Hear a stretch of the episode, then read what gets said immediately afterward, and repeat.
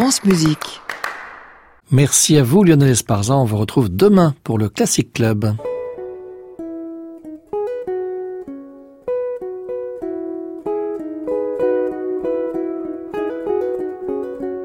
Arnaud Merlin, le portrait contemporain, France Musique.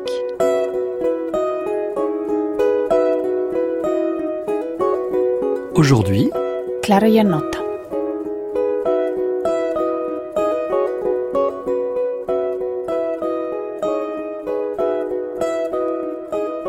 Bonsoir à tous. Ce soir, dans le portrait contemporain, j'ai le grand plaisir de recevoir la compositrice Clara Iannotta, qui est à l'affiche du festival d'automne à deux reprises cette saison, pour un concert que nous avons enregistré le 8 octobre à l'espace Cardin, et un autre concert que nous allons enregistrer vendredi à la Cité de la Musique. On plongera avec curiosité dans cet univers sonore très personnel où la recherche d'un vocabulaire instrumental et d'un rapport au corps de l'interprète, au geste, se montre toujours au service d'une idée poétique qui met en jeu notre lien à la mémoire et au temps. C'est aussi l'occasion d'évoquer avec cette jeune compositrice les lignes de force qui traversent aujourd'hui les principaux foyers de création musicale en Europe, Clara Iannotta est née à Rome, elle a été formée à Milan, puis à Paris, avant de s'installer à Berlin, et elle retrouve cette année sa ville natale, puisqu'elle est actuellement en résidence à la Villa Médicis.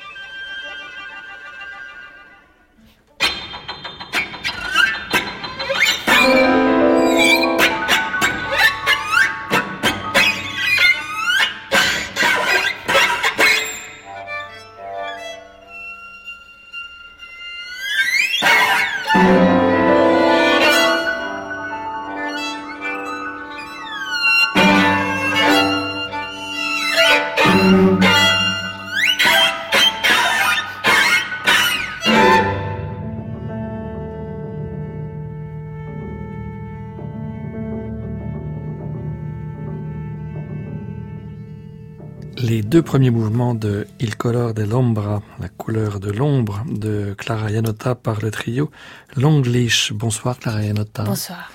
C'est une pièce euh, relativement ancienne dans votre catalogue qui vous ramène presque à vos années de, formation milanaise. Exactement, exactement. Oui, en fait, c'était la pièce de mon prix de licence à Milan.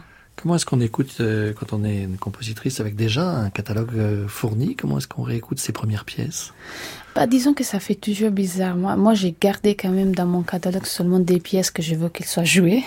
Euh, donc ça va. C'est toujours un peu de nostalgie et en même temps, je vois quand même qu'il y a quelque chose que j'ai gardé. donc il y a presque une ligne dans toute cette pièce qui m'amène ici, mais quand même, je n'écris pas la même musique aujourd'hui. C'est amusant que vous employiez le, mot nostalgie parce que c'est un mot que j'ai vu sous votre plume ou dans des interviews, dans des textes que vous avez euh, euh, livrés. Euh, la nostalgie, c'est quelque chose qui était plutôt refusé souvent par les compositeurs de musique d'avant-garde, un peu radicale. Ils avaient peur de la nostalgie. Oui, moi j'ai pas peur de la nostalgie, j'ai pas peur de l'échec, etc. Même dans mes titres, en fait, je les mets toujours. Et je me rappelle en fait qu'un jour j'avais parlé avec avec Franck Bétrosien il m'avait dit, j'aime bien le fait que tu n'as pas peur de l'échec et tu le mets même dans ton titre. Donc, en fait, j'ai un quatuor à qui s'appelle A Failed Entertainment. Un échec, un divertissement échoué, je sais pas. Et hum, non, j'ai pas peur de la nostalgie. Hein. Vous n'avez pas peur non, plus de parler de, de période de crise? J'ai vu aussi dans une interview, vous aviez parlé d'une période de crise que Nono avait racontée à, à la Rahman. Oui, exactement. Euh, et précisément, juste après cette conversation, vous n'avez rien pu écrire. Alors, c'était pas du fait de la conversation avec la Rahman. Non, non, c'était pas. C'était très marrant. Enfin, disons que moi, j'ai rencontré la Rahman en 2014 au Festival d'automne ici à Paris. On avait eu en fait un concert avec Concertini, dont qu'on avait diffusé sur cette antenne d'ailleurs. Exactement. Et dans deux jours, en fait euh, moi, je serai encore en voix dans, le, dans concert où il y a aussi Concerti de Lachenmann. Et donc, on avait parlé parce que le festival d'automne était dédié à Nono. Et donc, euh, lui, il avait dit, euh, tu sais, Clara, Nono, il m'envoyait beaucoup de cartes en disant, je suis en crise, je ne peux pas écrire. Et moi, j'étais très fière de ça. Je lui avais dit, je pense en fait que tous les artistes doivent passer une période de crise, ça aide toujours. Et là, m'a dit, ça dépend ce qui vient après. et en fait, après, moi, j'ai eu une crise de 11 mois. Et, et la, la, pièce qui est venue après, c'était en fait créée ici à mhm. la radio, à Radio France. Ça s'appelle Trouble That Angels Clank By au Festival Présence en 2016. On en écoutera un extrait tout à l'heure. Il y a aussi quelque chose d'important dans votre parcours, vous qui êtes né à Rome, c'est la manière dont vous avez traité euh, le carillon, la cloche. Mais c'est pas les cloches de Rome hein, qui, qui, vous ont, qui vous ont intéressé euh, curieusement, c'est ce carillon de la cathédrale de, de Fribourg. Exactement, oui. Racontez-nous cela. C'était lors d'une promenade et vous avez été euh, oui, moi j'étais là en fait en 2011 pour un concert avec l'ensemble recherche. Et donc en fait dans la place, la grande place de Freiburg, il y a cette cathédrale magnifique, euh, gothique. Et puis en fait c'est une place où il y a un marché tous les jours. Et donc, à un moment donné, les cloches ont commencé à sonner et c'était absolument formidable parce que, enfin, les cloches elles-mêmes, ils ont une résonance très bruitée, très intéressante que je n'avais vraiment jamais entendue.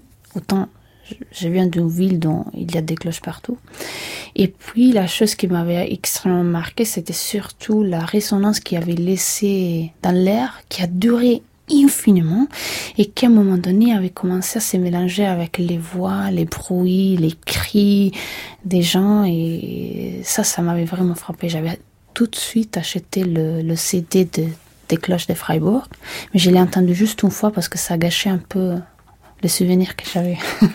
Vous en avez fait une trilogie en fait. Il y a plusieurs pièces qui sont liées à, cette, euh, à, ce souvenir. Oui, oui, oui, Ça me prend toujours en fait un petit moment pour sortir de mes obsessions. Et donc en fait j'avais écrit tout d'abord euh, Glockengisserei, qui, qui ça veut dire en fait en allemand ça veut dire euh, la personne qui construit les cloches. Et puis euh, ça c'était pour violoncelle électronique. Et puis Clangs et puis d'après. Et on entendra bientôt Clowns, précisément. Hein. Ça. sera vendredi prochain à la Cité de la Musique, un concert que nous enregistrerons également. Alors il y a les cloches euh, dans votre parcours et puis aussi les boîtes à musique. Oui. Les boîtes à musique, pourquoi cet intérêt pour les boîtes à musique? Parce que finalement, c'est le mécanisme qui vous intéresse, c'est la sonorité, c'est l'alliage entre l'interprétation euh, d'une matière vivante et puis cette sonorité mécanique. Tout d'abord, euh, j'ai fait la collection des boîtes à musique quand j'étais petite, donc il y a cet encore un peu de nostalgie, euh, cet aspect un peu... Et puis, en fait, il y a le côté de imprévu Imprévisible. Voilà, parce qu'en fait, euh, même si on garde la même vitesse avec la main, ça, on peut pas vraiment avoir. Euh, il y a toujours un changement. Il y a une petite euh, cloche qui, ça va sonner un peu avant, etc. C'est un dérèglement humain. C'est pas c'est pas un déphasage comme chez Ligeti ou chez les Américains. C'est pas la même chose. Hein. C'est le, le, petit le petit grain de sable qui exactement, nous intéresse. Exactement. Et donc en fait j'ai fait plusieurs pièces. Et donc Lynx aussi, il y a les petites euh, boîtes à musique parce que ça m'a rappelé aussi des petites cloches. Et puis une pièce, euh, quand j'ai décidé en fait que j'en avais plus besoin des boîtes à musique dans ma musique, voilà, dans mes pièces. J'ai décidé quand même de faire d'écrire cette euh, pièce, euh, vraiment presque un hommage aux boîtes à musique qui s'appelle The People Here Go Mad. Donc j'avais fait construire avec euh, euh, Jan Bernstein qui est un ingénieur à Berlin et avec lequel j'ai travaillé plusieurs fois et que je travaille encore, deux machines qui, qui fait un total de 12 boîtes à musique qui sont automatisées et que donc, on peut changer la vitesse, etc. et qu'on peut jouer presque comme un clavier. Je vous propose de retourner en enfance quelques minutes.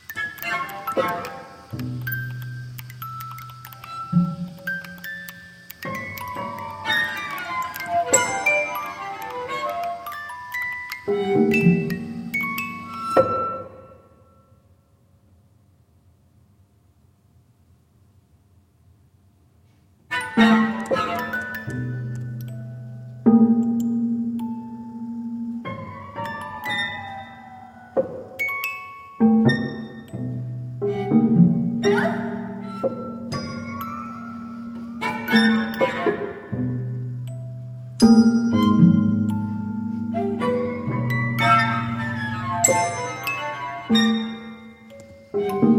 you.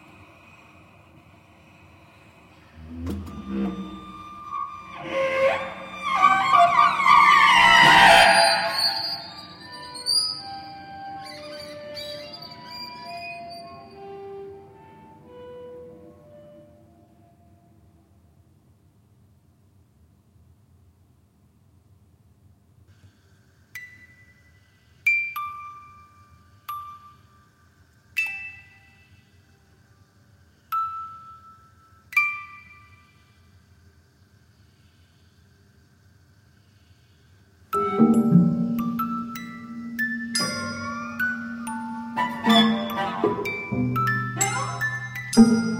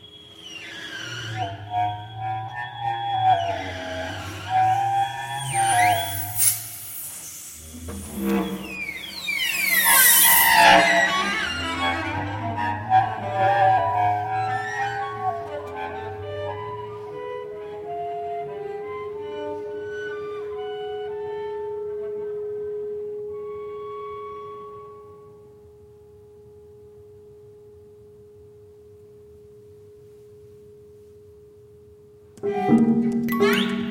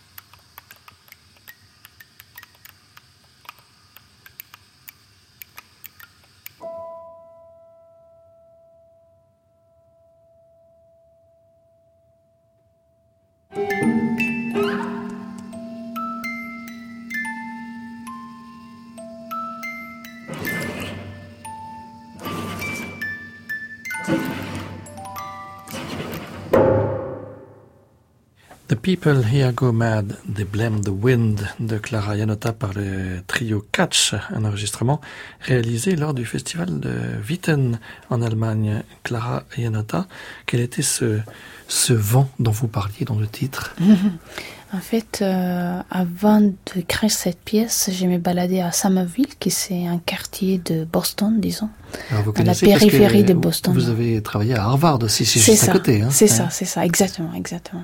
Et donc en fait, je me baladais un peu là et euh, j'avais sur moi des poèmes de Dorothy Morley, qui c'est une écrivain irlandaise euh, que j'adore en fait. Et, donc c'est pendant que je me baladais, il y avait beaucoup de vent, enfin on est quand même à côté de l'océan. Et donc euh, il y a eu toutes des sons des cloches en fait qui ont commencé à, à sonner. Et vu que c'était la première fois que j'ai passé par Somerville et j'avais pas encore déménagé aux États-Unis et maintenant je sais que c'est une chose que à peu près tout le monde a et ça m'a pris un moment pour comprendre en fait que c'était des chimes qui s'étaient Mhm. attachés aux portes de chaque maison. Oui, des cloches qui sonnent sur le perron, enfin sur Exactement, le, oui. ouais, oui. sur la- et c'était très très beau.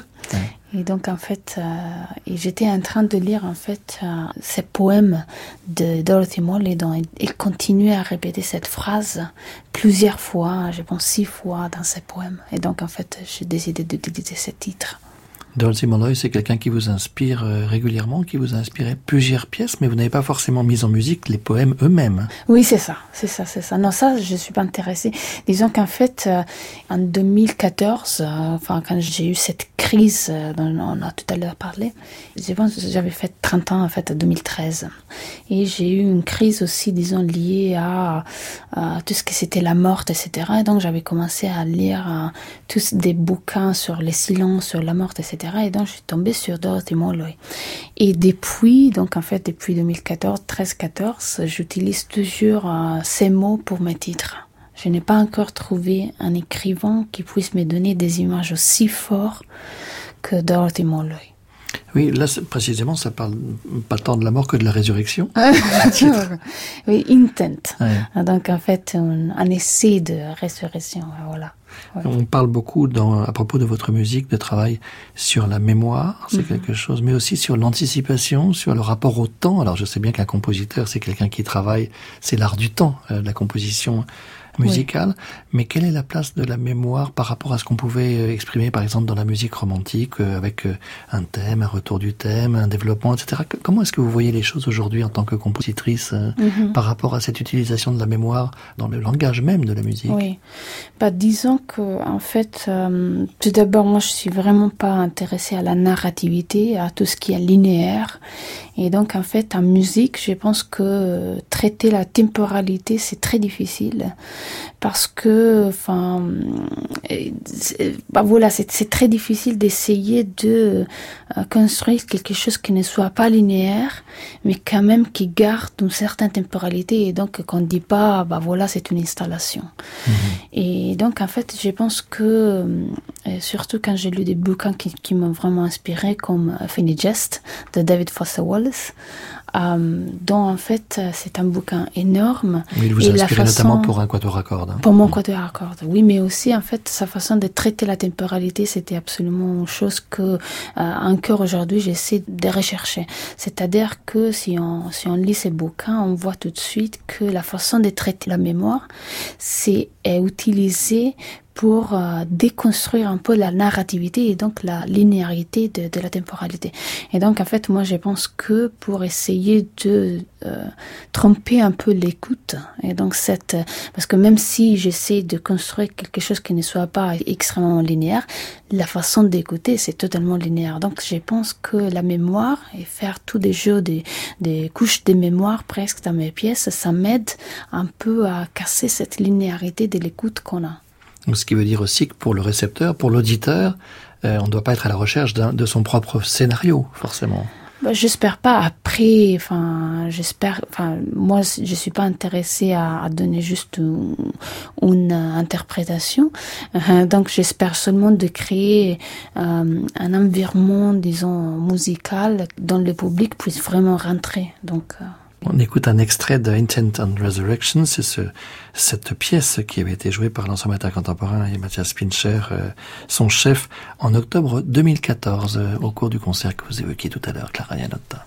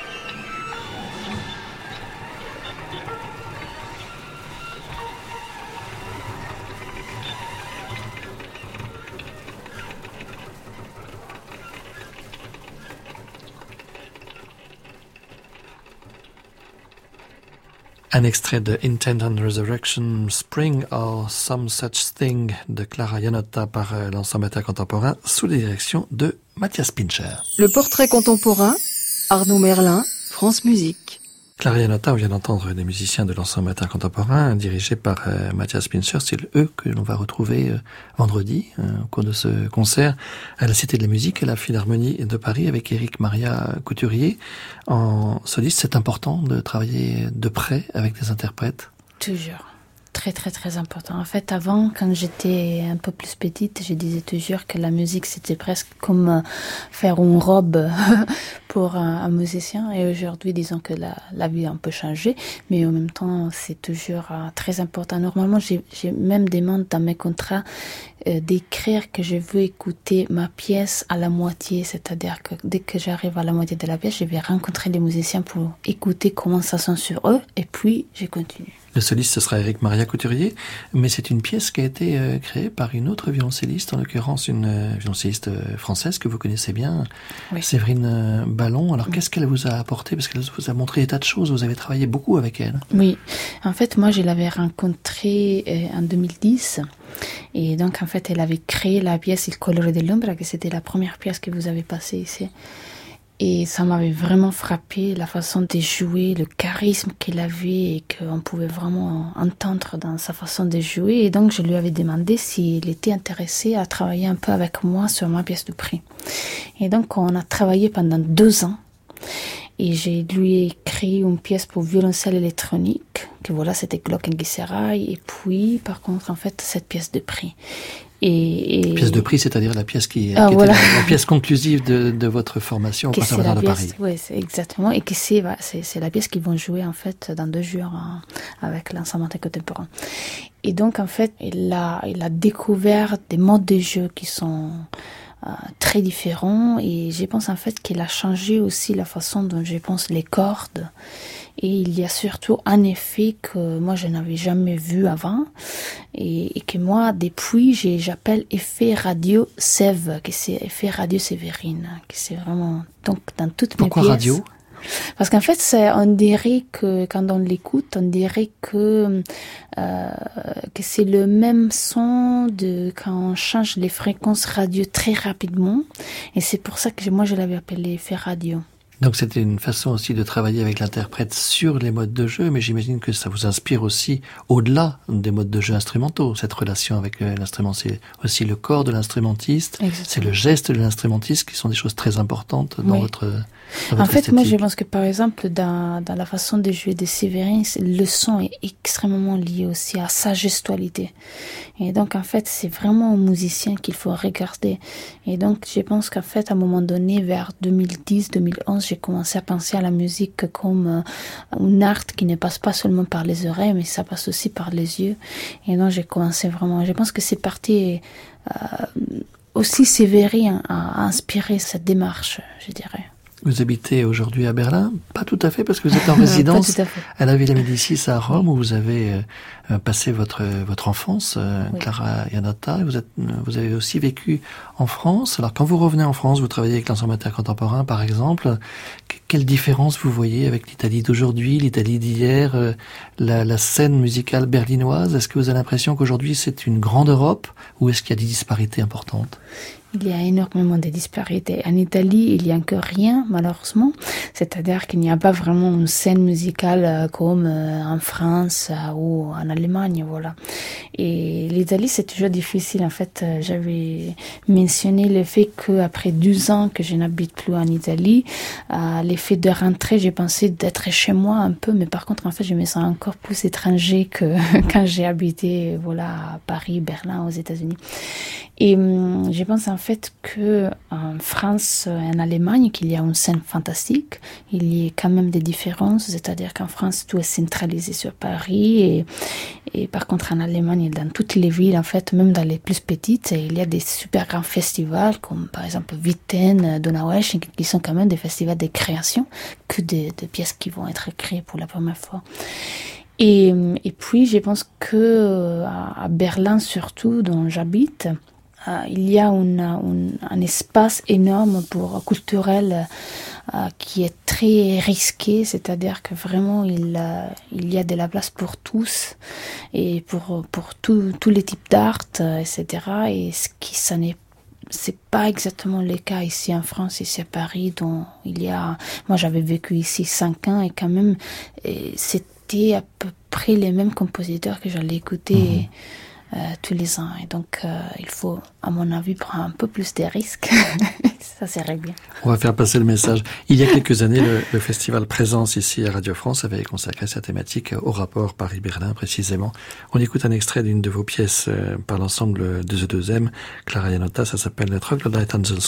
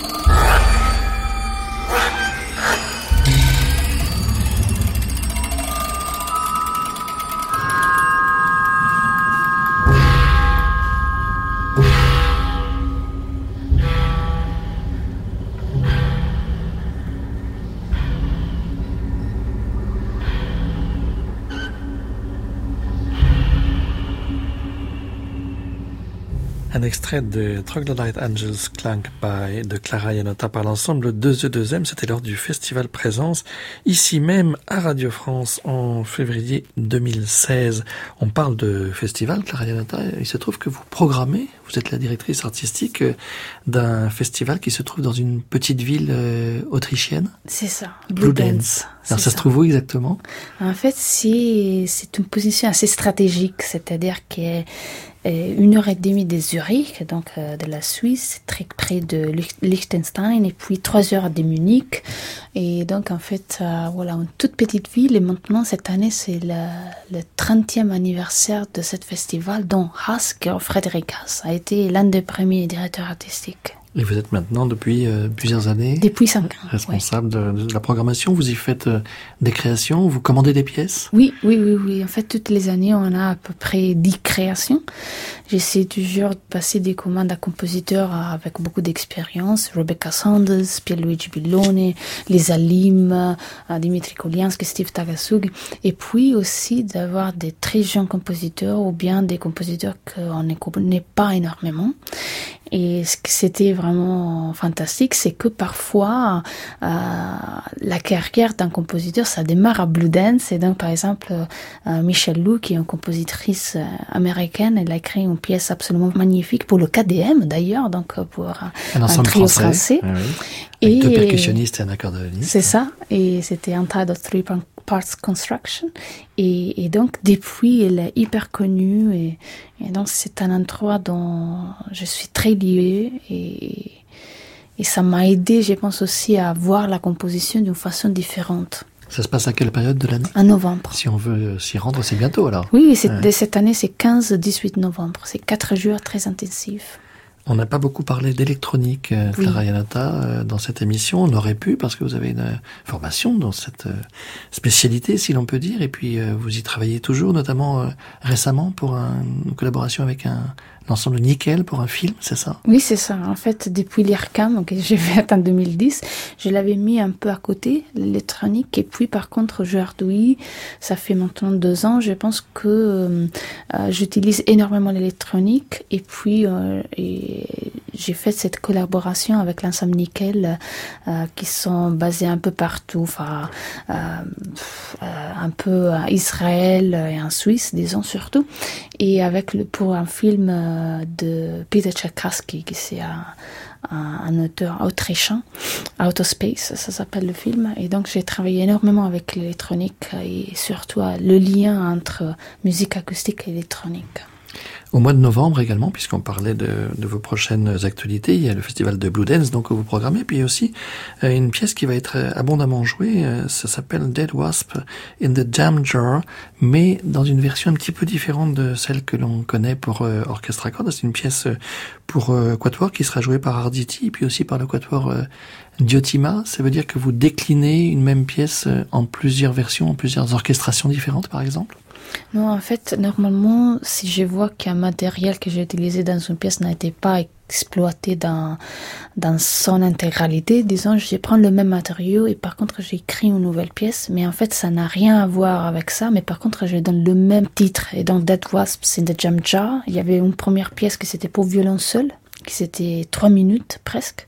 Et puis il y avait une pièce pour orchestre à cordes et puis un quatuor à cordes. Il faut peut-être nous expliquer le titre. Ça, ça, vient encore de Dorothy Molloy Oui, oui, bien sûr. tous mes titres viennent de Dorothy Molloy. Et non, en fait, la pièce, c'était très hum, bizarre, c'est-à-dire qu'en fait, la violoniste qui m'avait commandé la pièce, il voulait que c'était lié à Bach à la première suite euh, euh, pour violon de Bach. Et donc, en fait, j'ai pris ce matériel, enfin, euh, surtout, en fait, la double courante j'avais. Et donc, j'avais travaillé énormément sur ça pour voir ce que ça donnait. Et le titre, c'était juste, en fait, de lier quelque chose qui était déjà mort avec quelque chose qui était, par contre, une chose en devenir comme en fait euh, la marmelade, on dit mhm. La confiture. La, confiture, la marmelade, comme vous voudrez. Mais sinon, les titres normalement n'ont rien à voir avec, euh, avec euh, les pièces elles-mêmes. Ils, ils, ont à voir quelque chose avec la période que je suis en train de vivre. C'est presque une photographie, disons. Ouais. Alors, sur quoi vous travaillez en ce moment, Clara En ce moment, je travaille sur une pièce pour orchestre. la première pièce pour orchestre que j'écris. Et donc, je suis en train d'exploiter un peu euh, mon obsession récente, c'est-à-dire sur les abysses et sur des endroits où il y a énormément de pression et un endroit où en fait la lumière euh, naturelle n'arrive pas mais, mais en même temps ça ne veut pas dire qu'il y a un manque de lumière. C'est-à-dire qu'en fait par exemple il y a tous ces poissons que ils ont des, des enzymes qui, qui, leur a permis de, de, de s'allumer disons et non je suis en train de euh, essayer de comprendre comment avoir de la lumière dans mes pièces et, mais qui ne soit pas que sur une surface, mais que ça vient plutôt de l'intérieur. Et ce sera créé? Ça sera créé en fait en mai 2019 en Allemagne, à Witten, au Festival de Witten par la VDR. On suivra avec attention cette création Clarinata. On se quitte avec un extrait de Dead Wasp in the Jamger, cette fois-ci dans la version pour orchestre de chambre, l'orchestre de chambre de Munich.